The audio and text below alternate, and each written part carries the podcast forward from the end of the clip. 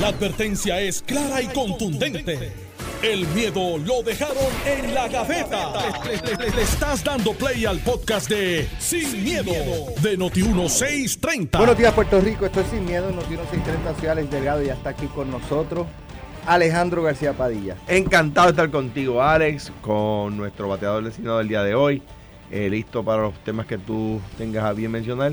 Solamente que, la- que todos, ¿verdad? Los que nos quedamos sin luz esta mañana, que no, no piensen por favor que es con la que genera PR. Genera PR fue- acaba de ser contratado, todavía no, no han puesto un pie en la, en la autoridad, o sea que no tiene nada que ver con Genera PR. Pichito Rezamora, buenos días. Buenos días, buenos días, Alex, buenos días, gobernador, buenos días a todos Radio Escucha. Aquí tomando Este- un café antes de que, De que suba antes que suba el precio. A- algo va a Va a pasar. subir el precio, al- ¿no? algo va a pasar hoy porque Cameron no vino. Sí. ¿Cómo algo- va a ser? ¿Qué pasará en el juicio? ¿Qué Sí. pasará en la Algo. novela de hoy? Ahora viene y lo anuncian de testigo. No nos había dicho nada. Mira, sube el café. Oye, estábamos hablando antier de los huevos que están por las nubes y ahora el café, imagínate tú. De- huevo y café, dos componentes de desayuno eh, que son indispensables prácticamente en, en- en la, en la mesa de- del boricua cuando va a desayunar, ¿no? Así que nada, pero bueno, eh, ayer continuó el juicio y eh, parte de lo que trascendió en el día de ayer es eh, en el contrainterrogatorio que realiza la defensa de Sisto George a el exsecretario de Asuntos Públicos de la Fortaleza, Anthony Maceira, es que hubo un pago, o por lo menos le preguntan a Maceira si es conocido un pago que recibió Sixto George de 100 mil dólares del comité de campaña de Ricardo Rosselló eh, para el manejo de crisis, de la crisis que tenían encima en esos días del verano del 19. Eh, y Maceira pues explica que no, que él no tenía conocimiento de eso, lo cual es razonable pensarlo porque Maceira no estaba en el comité de campaña. Eh, Es razonable pensarlo, pero, pero obviamente es un, es un... O sea, aquí, ¿quién era el extorsionado? El extorsionado era Maceira, según, según la alegación de los fiscales. ¿verdad? en la parte legal Maceira, pero a fin de cuentas el, el- el- la bala para donde iba era para el gobernador. era para el gobernador. Entonces, ¿qué pasa? Que en la mente de nosotros y de eh, los jurados se supone que son nuestros pares, ¿verdad? Eh, en la mente de nosotros, eh, el extorsionado es el gobernador. Entonces, ¿qué pasa? Anthony Maceira le dice al gobernador Rosselló, este tipo me está tratando de extorsionar. Entonces Ricardo Eh, Rosselló, sabiendo eso, le da 100 mil dólares, o sea, según la- la- lo que trasciende, le hicieron un contrato de 100 mil dólares para el manejo de crisis. entonces yo, yo quiero saber a dónde fueron los 100 mil pesos. Y yo quiero saber si esto, quien único puede aclararlo, es Ricardo Rosello. O sea, ¿quién o quién en el comité dijo paguen 100 mil dólares a Sisto? By the way, Alejandro, fondos de campaña para una crisis gubernamental, Absolutamente. que no, Claro. deja, no deja de ser política. Claro, No que lo que no estás deja de ser hablando es del candidato también. can- O sea, el, el partido puede inver- invertir, sin duda alguna. O sea, no es ilegal. Pero, pero de nuevo, dos cosas para mí importantes. Número uno, ¿a dónde fueron esos 100 mil pesos? ¿Para qué se usaron? O sea, ¿Los, los utilizó Sixto para sí mismo y ya? O para repartir. ¿O para repartir? Quiero saber. Sisto va a hablar la semana que viene. De hecho, si tú miras el caso, una cosa que, o sea, estamos hablando de dinero, peticiones de dinero, etcétera, etcétera, etcétera, que es lo que sale, ¿verdad? De los testimonios y de toda la línea de preguntas de fiscalía y, y abogado de defensa con Antonio Maceira, pero ¿alguien se ha preguntado quiénes son los dueños de las dos corporaciones que se mencionan o las tres corporaciones? Porque siempre se dice era para Hay pagarle nombres. para pagarle a estas corporaciones y ellos me pagan a mí. O sea, ¿quiénes eran esas personas que ya tenían contactos con el gobierno o tuvieron contactos con el gobierno? Primero, ¿por qué la relación de Sixto con ellos? Yo puedo entender, de hecho, como abogado, yo puedo, y estoy siguiendo el caso, yo puedo entender la defensa, la forma de la defensa, porque si tú dices, en este caso, Maceira, si dice como testigo de fiscalía, tú te sentiste que había una extorsión de 300 mil, pero tu jefe directo, quien era el extorsionado, o a quien iba la bala, como tú dices, Alex, eh, contrató con esta persona. Si él contrató, sabrá, porque es la defensa que está llevando, no es entonces que estos 300 mil eran para otra cosa. Pero es verdad, o sea, la pregunta, los 100 mil, ¿dónde fueron? Pero, ¿Quiénes son las personas? O sea, la, la pregunta que, que, que es todavía, o sea, Ro- Rosselló sabe que Sixto está extorsionando, Ujú. ¿verdad? Según Según el testimonio de Maceira, que dijo, sí, se lo notifica el gobernador. Y Rosselló, días después o horas después, le, o sea, el comité de Rosselló le paga 100 mil dólares al Sixto, que, que el gobernador sabe que lo están Que está extorsionando. extorsionando a, una, a, a O su mano derecha. Porque déjame decirte, para, Entonces, anoche decía Jorge de Castrofón que en presencia de él, eh, eh, eh, Sixto Sixto George tenía comunicación directa este, con, con el gobernador Rosselló y con la primera dama Beatriz Rosselló. Y que incluso para jactarse le enseñaba los textos. Y que en ocasiones él iba en, eh, iban en el vehículo y, y entonces Sisto eh, ponía en, en altavoz a conversaciones con la primera dama y, y que él se detenía el carro y se bajaba. Yo entendí que era que, entiendo que era que él iba manejando. claro. Y se bajaba el carro porque decía, chico, yo no quiero escuchar eso. Mira, Eso es lo que dice Jorge de Castrofón. O sea, que Sisto sí parece que una tenía relación, comunicación sí. directa Había una con comunicación Ricardo tipo raza. Rosselló. imagínate que yo tuve dos secretarios de Asuntos Públicos, Jorge Colbert y Jesús Manuel Ortiz. Imagínate que a uno de ellos dos venga alguien y los trate de extorsionar y, o que a su juicio los trataron de extorsionar, de Colbert o de Jesús. Ellos vengan y me lo digan a mí y yo me vire y contrate a ese alguien por 100 mil pesos. Solamente Alejandro García Podilla podría explicar por qué. Es que- es que No hay otro. Es que, y además, además, mm, no se me ocurre una buena razón. Bueno, y lo tiro, o sea, yo no, y lo tiro a la verdad, a la discusión, yo no sé si dentro de la investigación del FBI le dijeron continúen business as usual. ¿Tú sabes qué es lo que pasa? Porque hay una investigación corriendo, no ¿Tú sabes sé. qué es lo- sí, no, pero espérate, no es que todavía no había investigación. Ahí estaba empezando el tema. Y a la misma vez, Antonio Maceira, en defensa del gobernador Rosselló, dice que el gobernador le dijo, haz lo que tienes que hacer y de- delátalo. O sea, que eso también hay que decirlo.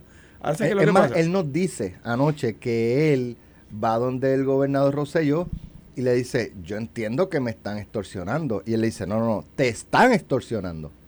Es Rosselló que le dice, te están extorsionando. O sea que ya el propio gobernador establece que se está cometiendo la comisión de un delito y después lo contrata al, y- al delincuente. O sea, ¿quién si- en su sano juicio Pero la entiende pregunta es- esto? Y yo, y, yo, ent- y yo entiendo obviamente tu pregunta, pero la pregunta también puede ser, ¿entendía el gobernador en ese momento que el extorsionador era Rowley? Acuérdate que desde- ya se sabemos No, que ya desde sabe, él sabe que, que, que este... Que, Sí, porque se lo pero dijo Sixto- Maceira. pero, dijo Maceira, Maceira. pero Maceira estaba hablando Sí, también a pero nombre de lo que Rowley. establece Eso es- no, es- Maceira. Sí, pero lo que tú De estableces Sixto es George- que, Sixto George habló a que nombre de Ricardo Maceira, Rosselló de pudo Rowley. haber pensado Que era que es el que lo está extorsionando vía Sixto George. Sí, porque en sí todo- Que Sixto es la... Pero no deja Como de estar en la ecuación. Mira, aquí se hablaba de, de por qué un chat que era entre un grupo de, de- de amigos eh, merecía un repudio tan brutal del pueblo. Y yo creo que esto un poco ilustra que es que lo que hablaba en el chat, de la, que como dice la palabra de Dios, que de la abundancia del corazón habla la boca. Lo que hablaban en el chat era lo que sentían, lo- cómo actuaban. A mí lo que me preocupa es que, por ejemplo, cuando en el chat hablaban de, de una campaña contra Tomás Rivera Chats, era verdad. No era, no era local room talk. No era aquí estamos vacilando un grupo de panas diciendo cosas que son de relajo, que sucede entre hombres y mujeres. Eh, o sea, no, no es un tema que, que. De- lo que pasa es que, que sucede siempre, ¿verdad? Que hay gente que vacila, pero, pero no estaban vacilando. En el chat no estaban vacilando, estaban hablando de gobierno, estaban hablando de cómo ejecutar la gestión pública. Y eh, el, go- el gobierno del gobernador se afectó cuando salió de allí gente como William Villafañe, como Carlos Mercader, que dejaron de ser funcionarios públicos. ¿Se acuerdan cuando le trataron de fabricar ellos mismos un caso a William Villafañe? Fue Wanda Vázquez. ¿Se acuerdan? Que se le trató de... Pero la información le llegó a Wanda Vázquez, no se lo inventó Wanda Vázquez. Cuando los mismos compañeros le trataron de fabricar un caso a Willy Villafañe, eso y a otras personas más, no regreso- recuerdo los nombres, Itza García, que era E- subse- ese era el- subsecretaria de la gobernación. ese era el grupo de gobierno Pero que no- fue, que fue, como diría en inglés, eh, hubo un takeover por el grupo de política, que era el chat, era ese, algunos, ¿verdad? No todos. Eh, y ese, ese, ese pensamiento, esa manera de ser, de vivir, permea todo. Lo permea todo. Entonces, tipo serio como Anthony Maceira, que es una persona de gobierno, tipo serio como Carlos Mercader, se dan con esa pared. Fíjense que ninguno de los dos está en el chat. En el- Anthony lo pone en el chat después, Correcto. al final, después de todo el Por eso es que él no, él, él cuando le preguntan, este, no porque usted estaba en el chat, y dice, sí, pero yo no, yo no vi nada de eso, porque él entra en enero, creo que fue. Claro, y usted no ve los mensajes es- de ahí para atrás. Exacto, cuando tú en- a ti te insertan en un chat, tú no ves los mensajes anteriores, tú ves los mensajes de ahí en adelante. prospectivamente. Tipo serio como Anthony Maceira, porque, que, que lo conozco de nuevo hace muchísimos años. Él era asesor legislativo de la delegación del PNP cuando yo era senador popular.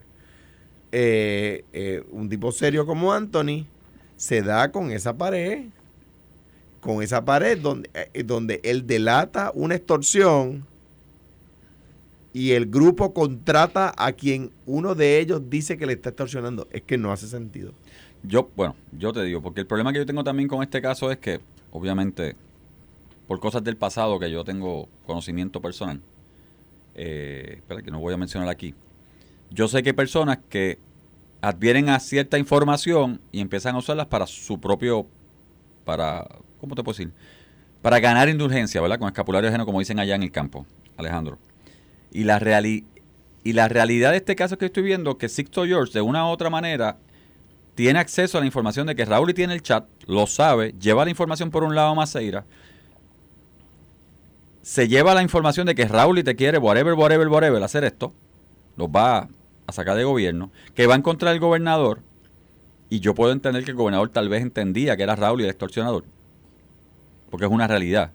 Eh, pero te digo, también de la misma manera te digo, o sea, hay personas que ganan información y entonces pretenden buscar algún tipo de, prebenda, algún tipo de, ¿verdad? De ganar dinerito, etcétera, etcétera, etcétera, con la información que tienen, en- con la información que les llega, porque hay información que se mueve y mi, mi- personalmente, o sea, yo que estuve cerca del gobernador, mira lo que te voy a decir. Que lo defendiste en todo momento. Bueno, y defendí a Ricardo y no Sí. tengo problema con haberlo defendido porque siempre dije, Siempre fuiste de frente con eso. Siempre dije, Ricardo Rosselló, independientemente de lo que se dice en el chat, o sea, el chat se creó aquí una bolita de humo para tumbar un gobierno. Y yo creo que el gobernador, obviamente, yo siempre, mi recomendación al gobernador fue que hiciera lo que Alejandro, lo que tú hiciste en un momento dado, notificar al país y al pueblo puertorriqueño que no iba a la reelección. No renunciar, fíjate. Él- él- pero él lo hizo. El primero dijo no voy a la reelección. a. Pero lo que pasa es que ya la Ya bola. era demasiado. Y ya te lo digo, por las conversaciones donde yo estuve, ya era muy tarde. Pero, por ejemplo, se dice que en febrero ya se sabía del chat. Eso es lo que se dice. Desde febrero del 19 ya se sabía algo de que el chat había sido, co- este, que, que Raúl en el chat o febrero o algo. Yo esa información no la tuve. O sea, yo cuando vi, este, yo empecé a escuchar del chat semanas antes de que saliera, como todos los puertorriqueños. Cuando sale el chat, a mí como subsecretario me toca bregar desde la, desde la perspectiva del partido.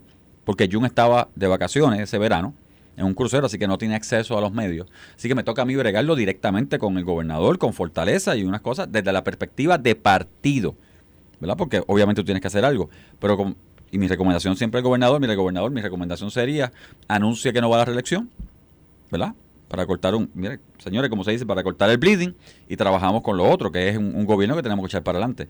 Pero evidentemente, pues, había otras cosas que estaban pasando el hecho de que ya se sabía lo del chat, el hecho de que se sabía la posibilidad de que Raúl lo tirara, el hecho de que Sixto yo estaba llevando una información de que miren, esto va a pasar, de que lo estaban usando el chat para manipular a Fortaleza, es porque se dice, el, propio Maceira lo dice, el gobierno estaba, o sea, estábamos bregando con una situación interna que nosotros sabíamos que venía algo y no sabíamos cómo manejarlo, porque esa es la verdad. Porque esa es la verdad. Pero obviamente, nuevamente, Alex, en términos de la contratación, pues sí, Ricardo Rosselló o la campaña puede explicar por qué se contrató. Yo sigo insistiendo que tal vez para el gobernador Ricardo Rosselló, el que estaba llevando la extorsión era Rauli, y, y Raúl iba a tener su momento, ¿verdad? porque creo que es testigo ¿verdad? en estos días. Y Sixto George fue el mensajero en algún momento para decirlo. Hay que ver cómo entendió el gobernador. El Departamento de Justicia confirma que al día de hoy mantiene la investigación, una investigación abierta sobre ese pago de, de 100 mil dólares. Eh, cuando yo vi la noticia, yo ni me acordaba. de- Yo tampoco. yo- yo este, vi. y, y entonces yo digo, wow, dos años. Y que es que no han encontrado nada o que siguen hurgando a ver si algún día encuentran algo. No es tiempo suficiente. la realidad dos es que. años. Bueno, y la realidad es que los comités de Digo, las campaña. investigaciones, perdóname, Pichi, la las inve- investigaciones... Bueno, investigaciones pueden tardar Pueden años. tardar, sí, o sea, sí, de hecho, no deberían tardar suficiente, ¿verdad? Porque si prescribe en algún momento hay que sacar la investigación antes que prescriba. Pero, y aquí hay quien investiga porque prescribió. Alejandro, tú sabes de qué estamos hablando.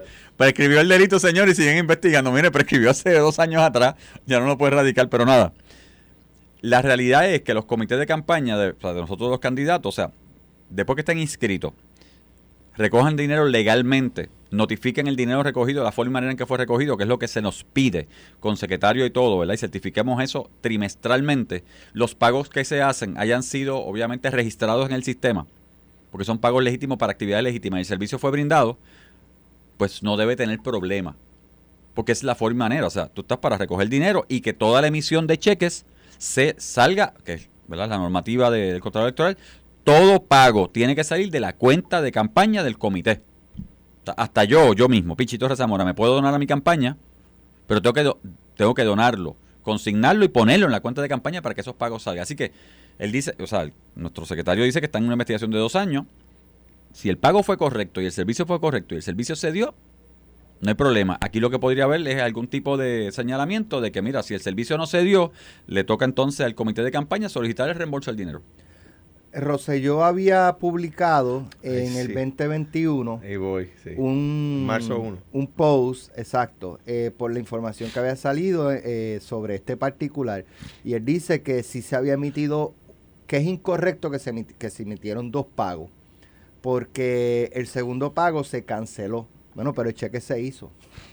O sea, se hizo un pago que después le se le dio un stop payment al, al, Al cheque. al cheque, pero se emitió. Que no se logró cambiar, son otros 20 pesos. Pero ahí eh, pone a Rosselló en conocimiento del manejo de su, ¿sabes? De los fondos de su campaña directamente, porque él incluso eh, habla de esos pagos y dice que son legítimos, Y dice, que se registraron en la oficina Exacto. del y el gobernador, y el gobernador Rosselló dice en ese, en ese- eso fue en Facebook o Eh, creo que fue en Facebook. en eso que escribió el primero de marzo de 2021, lo publicó a las 9.28 de la, de la noche, dice... Eso fue eh, reaccionando a, a, a Jugando la- Pelota a Dura. Jugando Pelota Dura porque se habían publicado esos cheques. Entonces dice, el proceso que han iniciado las autoridades federales, de nuevo, de esto va un año y Do- más- casi dos años. Casi dos años. casi dos años. El proceso que han iniciado las autoridades federales demuestra que no accedió, accedimos a la extorsión. O sea, que el gobernador sabía de la extorsión. Correcto. No es solo que Anthony dice que se lo dijo. Él el confirma. ahí. gobernador reconoce que sabía de la extorsión. Exacto. Bueno, sí, porque ya habían sido acusados en ese momento. Ya en ese momento del post ya habían sido acusados. O sea, Sixto sí. George había sido acusado. Sí, Sí, sí, pero él dice que Él no está refiriéndose al 2019. que cuando Sí. él dice yo no accedí a la extorsión, es porque sabía de ella. Pero la pregunta es, ¿qué entendía el gobernador en ese momento? ¿Entendía que era Raúl el extorsionador y que Sixto era el mensajero que lo está trayendo? Mira, que él que viene. que está- está- entiendo. ¿Tú me entiendes? de- sí, sí, Yo te compañero de, de, de, de defensa del gobernador. sea, déjame, ver la pero- déjame ver la prueba. pero fiscal. tú- yo, te decirme- entiendo, yo te entiendo, pero Sisto, vuelvo y Sisto no, eh, estaba en la, en la, o sea, Sisto era la vía. Si era Rauli, si era Rauli, pues Sisto era la vía. ¿Sabes? Y tuvo a esa, a esa parte. Una persona que se- a uno, una de las, uno de los que está involucrado lo contrata Si, para. si tú, si, de verdad, de nuevo, pero, porque volvemos, que- Alejandro, quien puede aclarar esto es. Ricardo Rosello. El- De hecho- el- el- el- o sea, Dime, lo- yo le presumo inocente como a todo el mundo y los fiscales tienen que probar su caso, ¿verdad? Dicho eso, a Sixto de- a todo el mundo, a, A todo, todo el mundo. acusado. Pero, En este caso es Sixto. Sixto George. En, ahora bien, para atender tu punto, eh, Pichi, si, si yo estoy, si yo entiendo que alguien utiliza a una persona como vehículo para extorsionarme, pues yo, yo tengo que también desconfiar de esa persona que se presta. Por lo tanto, no voy a, no voy a contratar a esa persona. No, no, no, no es aceptable. Tenemos que ir a la pausa, pero regresamos en breve aquí a jugando. Mira, y- pero antes- a jugando. Ah, sin miedo, sin Mira, miedo. me Pelotadura que- ya mismo con Que a ese pago se le dio este stop payment en algún, o sea, se le dio stop payment a ese cheque. Sí, al segundo. sí, al primero no, payment. pues fueron dos cheques. Y, Y es que- lo que él dice, que, que, que es falso que hubo dos pagos porque, porque se, le, se le dio stop payment. O sea, se pagó, pero después que se emitió el cheque se le dio un stop payment, pero salió un segundo cheque. O sea, no, nada. Este, vamos a la pausa, regresamos en breve. Estás escuchando el podcast de Sin, miedo, de Noti1630. Sí, verdad. ¿Qué, qué esperas, de Alejandro? fecha. ¿Qué esperas, Alejandro, de esa reunión? Mira, el, el, aquí el, el, el dilema, el, el- ¿está- Sí. El dilema es el siguiente. ¿Queremos escoger una junta y luego escoger al presidente? ¿O queremos saber lo- la opinión del presidente, de quien vaya a ser nuestro presidente, a la hora de escoger la junta? Pues, si yo fuera candidato a presidente, que no lo soy, si yo fuera candidato a presidente, que no lo soy, yo querría eh, eh, participar en la decisión de, de la elección de la Junta y, por- y proponer candidatos y favorecer candidatos como presidente o como candidato a presidente. ¿Verdad? Este es mi equipo. ¿Ves? Entonces me parece que no es correcto, de hecho no es mi interpretación de lo que se decidió en la Asamblea de Reglamentos, que se haga una decisión ahora para, para, para la Junta y una decisión en mayo para el presidente. Creo que si fuese el caso, aunque no fuera mi, mi interpretación, no tiene que ser la correcta, yo no tengo las minutas, ¿verdad? Pero si no fuera ese el caso, creo que le corresponde a la Junta decir, te van a elegir todos en mayo. Es lo que si yo fuera candidato a presidente del partido, pediría. No me corresponde, ¿verdad? Ya los que, los que, los que se están presentando como candidatos. Pero, pero Jesús Manuel, Car- Carmen Maldonado, Javi Hernández dicen que, que va a anunciar, eh, pues los que sea, Juan Zaragoza ha dicho que, que- que- que va de candidato. Si yo fuera ellos, exigiría, no, no, un momento, cuando vayamos a elegir al presidente, que el, el presidente pueda proponer quiénes son sus candidatos a su junta. Por supuesto. O sea, como es natural. Entonces, ¿qué, qué vamos a atender?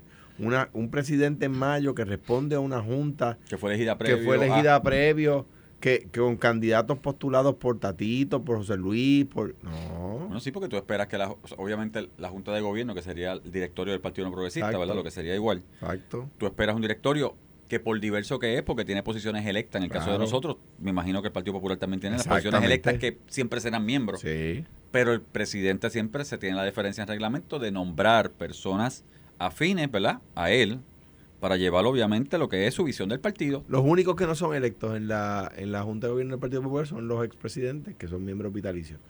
Pero... Pero, por ejemplo, tú has, eh, ¿verdad? Perdón que te pregunte porque no conozco el reglamento, pero el presidente en este caso de Cámara y presidente de Senado, que es del Partido Popular, Son automáticamente son miembros de la Junta. o sea, que es como nosotros, que automáticamente. Claro, claro, no son electos, son electos presidentes. de- Presidente. de- pero, y por lo tanto son miembros... Automáticamente son miembros de la Junta, así como el vicepresidente y los portavoces. El liderato y entran directamente, que es lo que pasa con. Exactamente, exactamente. Yo, de verdad, yo como lo veo, o sea, y en eso te- estoy de acuerdo con Alejandro, o sea, en, en su partido, ¿verdad? En el partido. Yo esperaría que en un partido, el presidente del partido tenga control de su junta directiva de un partido para llevar este, independientemente, para llevar este lo que es el norte del partido, su visión de partido, etcétera, etcétera, etcétera. Así que, porque en el PNP, obviamente, el directorio, por diverso que es, nuevamente con personas, tenemos eh, compañeros que están allí por derecho propio de su posición, eh, pero tenemos obviamente nombramientos que hace el, secretario, el, el presidente a nombre de secretaría para entonces tener, llevar este eh, lo que es el partido. Así que mira, interesantísimo. Ahora mira, notas jocosa Alejandro. Arrancó el juicio, ¿verdad? La novela de hoy arrancó hace unos minutos. Ajá. De repente el juez Bebosa, eh, Be- Besosa. Besosa, perdón, di- arranca los trabajos y de repente ¡buf! se fue la luz. Lo dice la- dije. lo dice las redes. Lo y- dije ahorita. No, pero lo jocoso es que Besosa en estrado como juez dice ¡Luma! Ah, sí. Sí, lo lo está reportando Para, para, ahí. para, para, que no es. no- mire, que el juez Besosa es una persona seria. Por eso lo digo, porque lo está reportando que dice Luma. Y obviamente, señores, fue que se fue y volvió rápido, pero no, no le echen la culpa pero- a Genera. Digo, no, esa gente no ha llegado. no trajo cosa del día para arrancar el Tendremos día. oportunidad de, de evaluarlo. Ay, Mira, Antes, antes de que alguien venga con la chiquillada, no tengo contrato con Genera, no soy cabildero de Genera, no soy abogado de Genera. No, ya rápido viene y dice, ahí está, que si esto, que si lo otro. El otro día una persona ha dicho, Lu- Luis Raúl. a veces capaz, a- a- a- Ay, miren. no, pero- Ay, Ah, lo quiero mucho, pero sería capaz, pero, pero, pero, pero lo quiero mucho y lo sabe. Mira, eh, el otro día una persona me ha contestado en Instagram. ¿Puedo decir mi Instagram, verdad? Sí. A García Padilla 7. O sea, García Padilla y el número 7. Me ha dicho que yo quiero, que yo propongo la despenalización de las drogas para lucrarme personalmente. Porque por ahí está regado que yo tengo tú negocio de cannabis. Exacto. Sí. No, mano, es que la gente está brutal. Aquí, si mañana yo inauguro un puente, No, y, van y a decir que es un que yo, y 10 y- y- idiotas lo creen. lo creen. Y lo y repiten. lo creen. Y todo, que eso es lo que usted quiere. Porque está regado que yo tengo negocio de cannabis, que no tengo negocio de cannabis. No tengo negocio de cannabis ni desde la perspectiva de la oferta ni desde la perspectiva de la demanda, para que se sepa. Bueno, bueno, eso es lo que estamos descubriendo en el juicio. Tú no, La- tú la no fuiste a Fortaleza a visitar a Rosselló en ningún momento. No. Tampoco. ¿Ah, sí? Fui, sí. Sí. Sí, me invitó a una cena con, con un liderato demócrata. Pues sabe qué dirían ahora, ¿verdad? que yo ¿Lo le, llevaba cannabis.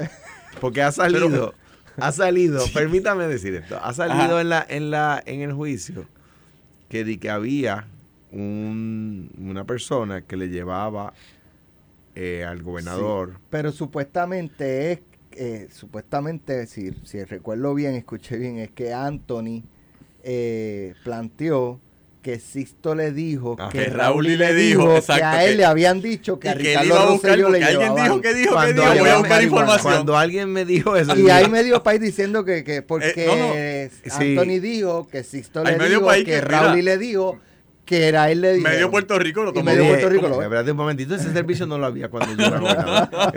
No, no, pero medio Puerto Rico as- asume que eso es cierto. Yo y estoy esto es con que Rey. dijo que dijo. Estoy con Rey este, Vega de, de Metropol en, es- en- en- en- esa noche y le digo, Rey, ahora que voy, ahora sí, ahora Mira, no sí diga que eso, que después van a decir, ¿lo ves? Ve que Lo se ve, No, y eso, y si yo me postulara, van a sacar esta conversación de contexto y van a hacer un anuncio. Bueno, pero tú lo Pero hiciste, Alejandro, tú lo hiciste, ¿tú tú lo qué hiciste correcto. tema de si yo me postulara? Ajá. No, porque él hizo correcto. Él Te hizo una hacer la entrevista. pregunta de los 64 mil chavitos. Pues ya tú me preguntaste. Y si, ¿Y si no esta nadie? pregunta se me quedó. Ajá. Ah, ok. ok. Ah, ta, ta, ta. Y si hay un clamor de la base del Partido Popular, se acerca ya el momento de candidatura y comienza este movimiento de base reclamando a Alejandro García Con Padilla vigilias que y todo. corra para la gobernación. Vigilia, tú sabes, Te voy- vigilia te- sentado de te noche. voy a, te voy a contestar lo que contestaría una persona que va a correr. Y te voy a contestar lo que yo voy a contestar. Ujú. Ajá. ¿Qué Que con- son do- lo- dos contestaciones distintas. Ok. Lo que yo voy a contestarte es lo siguiente, eso no va a suceder porque el partido va a tener eh, entre los entre los las personas que se están postulando, el partido va a identificar sus líderes, ¿verdad? Eh, y en ese sentido yo creo, me, me agrada lo que estoy viendo en, en- figuras como por ejemplo para la comisaría de accidentes, que Pablo José se ha lanzado, se habla de Héctor. Eh, o sea que me- el país, y, y tú ves, hace, hace un mes, dos meses, no teníamos candidatos por comisión residente, ahora los populares están, los populares y los no populares, porque he hablado con varios que no son populares, que están ilusionados con, con lo que Pablo José está diciendo, ¿verdad? Están entusiasmados, ¿verdad? Y hace dos meses no teníamos. Y de aquí a, a- a que llegue el momento vamos a tener. Eso o sea que no va a suceder, número uno. Si yo fuera candidato diría, yo nunca voy a defraudar a mi gente y si mi gente lo pidiera, pues entonces yo me haría disponible. Eh, o sea, eso lo, lo dice un candidato. No. Ok. Pero, pues, ya te dije, eso no va a pasar. Yo sí, di una buena entrevista de página entera. Este, Eso no va, eso- Lo eso ponen así no va a con brazos pasar. Eso- Mira, mano, ya de- Una iluminación como si fuera esa la foto, de vieja. Eduardo Pérez. Esa foto es vieja. Esa foto no, No, fue de esta semana. Esa entrevista era, espérate, déjame. Esa entrevista me hizo Gloria por teléfono, no había fotógrafo, no. Alex, esa entrevista fue como que déjame cortar esto aquí porque son vienen muchos tiros para encima de mí, déjame salir del medio, tiren para otro lado y no para acá. Yo estoy bien tranquilo en lo que hago. Bajando a buscar plátano y subiéndolos para acá y haciendo mis cositas. Bueno, hablando de energía, el eh, contrato de Generapichi, tú como legislador, eh, eh, estás, ¿te sientes eh, tranquilo con las explicaciones que ha dado el gobierno? Sí. De que no va a pasar esto, no va a pasar lo otro. Sí, primero porque es un contrato de administración, o sea, yo personalmente he dicho, yo tenemos que abrir, yo quisiera como, como destino, Puerto Rico, Puerto Rico, abrir a que personas vengan con capital privado a hacer plantas generatrices de la misma manera que lo hizo AES en Guayama, de la misma manera que lo hizo Ecoeléctrica, porque necesitamos esta generación porque las plantas son viejas. Así que, desde el punto de administración, pues mira, personas que vienen con expertise, que vienen eh, eh, a trabajar en las plantas, son un contrato de 22 millones al año con unos, unos incentivos o unas penalidades, porque la realidad es que incentivos y penalidades, incentivos si logran este ahorros este significativos para el pueblo puertorriqueño de la factura, penalidades si incumples que van directamente contra tu pago mensual, que yo que eso creo que son lesson learned, eh, el hecho de que pues, contrario a Luma le tienen que proveer eh, empleo, ¿verdad? oferta de empleo al 100% de los empleados de energía eléctrica, así que yo creo que, que sí podemos. Mi única, y lo dicho, y de hecho el gobernador me invitó, estuvimos allí en la presentación, este, mi, ¿verdad? mi única Inquietud. inquietud, por decirlo así, y ya el comisionado este de la Comisión Energética de Puerto Rico, este Comis- eh, Edison. Edison, ya, ya habló, es el hecho de que una cosa es New Fortress, ¿verdad? Que ahora mismo está propo- provee el gas a San Juan 5 y 6, ¿verdad? Porque es la que tiene el ciclo combinado y también tiene gas. Eh, ellos proveen el gas, el gas este natural y son parte del conglomerado. Así que hay que ver, o sea, hay- yo sé que eh, está en el comisionado y en Edison velar por las dos cosas porque ellos van a hacer también la compra de combustible, que la pueden hacer más eficiente. Hay, hay que tener mucho cuidado porque, para, que se, para que la gente entienda. New Fortress es la matriz de General. De General Puerto Rico. New Fortress. Ok, está en el micrófono apagado. New Fortress es la matriz de Genera PR. La matriz eh, de Genera PR, o sea, New Fortress le vende gas a San Juan 5 y 6. ¿Quién va a administrar San Juan 5 y 6? Genera Genera. PR. ¿Quién le compra eh, eh, gas a New Fortress? San Juan 5 y 6. Por lo tanto, ahora la subsidiaria le va a comprar a la matriz. ¿Y, y, y el precio? ¿Quién lo decide? La eh, Comisión de Energía. No. No, porque es, compra, Es- lo es- decir- es o sea, compra- la tú compras de- en mercado. La Comisión de Energía decide el precio al que nos vende la energía a nosotros. Sí, pero, pero yo me imagino, porque digo, no sé, no sé, no sé, pero como yo entendía, si tú vas a aumentar el costo de la luz, tiene que ser aprobado por la... Eh, ahí sí. Pero entonces no, tendrían que ir a probar que era el precio más bajo. que era el precio correcto. Exacto. que- Tendría, No, pero o sea, no, tendría que aprobarlo la Comisión de Energía y la Comisión de Energía puede decir, no ¿Qué ha va el aumento No, porque, había uno que costaba menos, lo pudiste comprar, pero decidiste Pero de- comprártelo a ti, no, de- se va a pagar este precio. Déjame, la factura de- no sube. Déjame, como, como decimos allá en, en, su- en el y eso es pueblo una de- penalidad por no eficiencia. En el pueblo de ustedes ambos, Ayuya, y en mi pueblo Ajá. de Coamo. Vamos a entocharle el rabo a la puerca. Aquí hay megatiendas en Puerto Rico que pagan muy poca contribución sobre ingresos porque ponen como gasto de hacer negocio la contratación que hacen a sus matrices y eso es un gasto. Es decir, viene la megatienda A Ujú.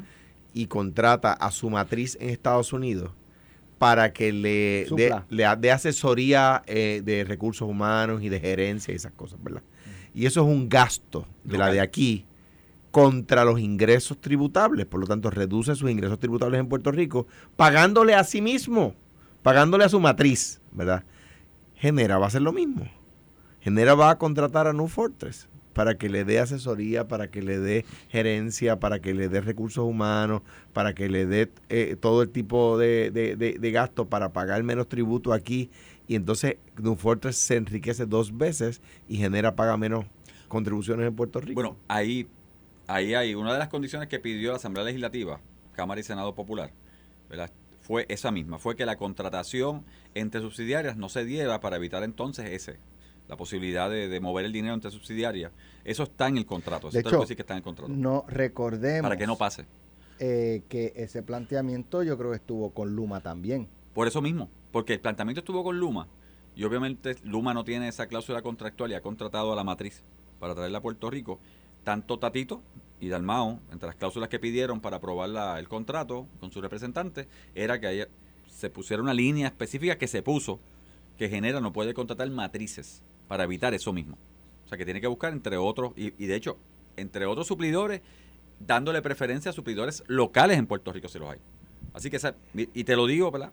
Para estar claro, pero te digo también lo del gas y la compra, porque yo que estuve en el proceso de cuando se gasificó eh, Costa Sur, y obviamente el tubo de gas de Costa Sur sabemos que viene de Ecoeléctrica, y el tanque de Ecoeléctrica en aquella época, no sé si todavía se mantiene, lo, los dueños son Fenosa, que es una subsidiaria española, eh, ¿verdad? que corre las operaciones y, y tiene el gas. Y yo recuerdo que antes de la inauguración de Ponce hubo un impasse porque Fenosa, que iba a suplir el gas a Ponce y el tubo estaba tirado, conectado y todo, no quería dar un precio competitivo porque como se entendían ellos que tenían obviamente el toro agarrado, ¿verdad?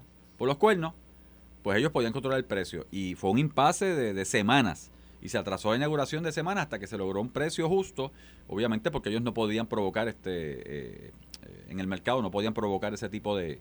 Me acuerdo que entró la, División Legal de Fortaleza, entró, la División Legal de, Justicia entró, en ese sentido, porque no podían ellos provocar, este, mantener un mercado con un precio irreal, aunque fueran suplidor, porque era casi un monopolio.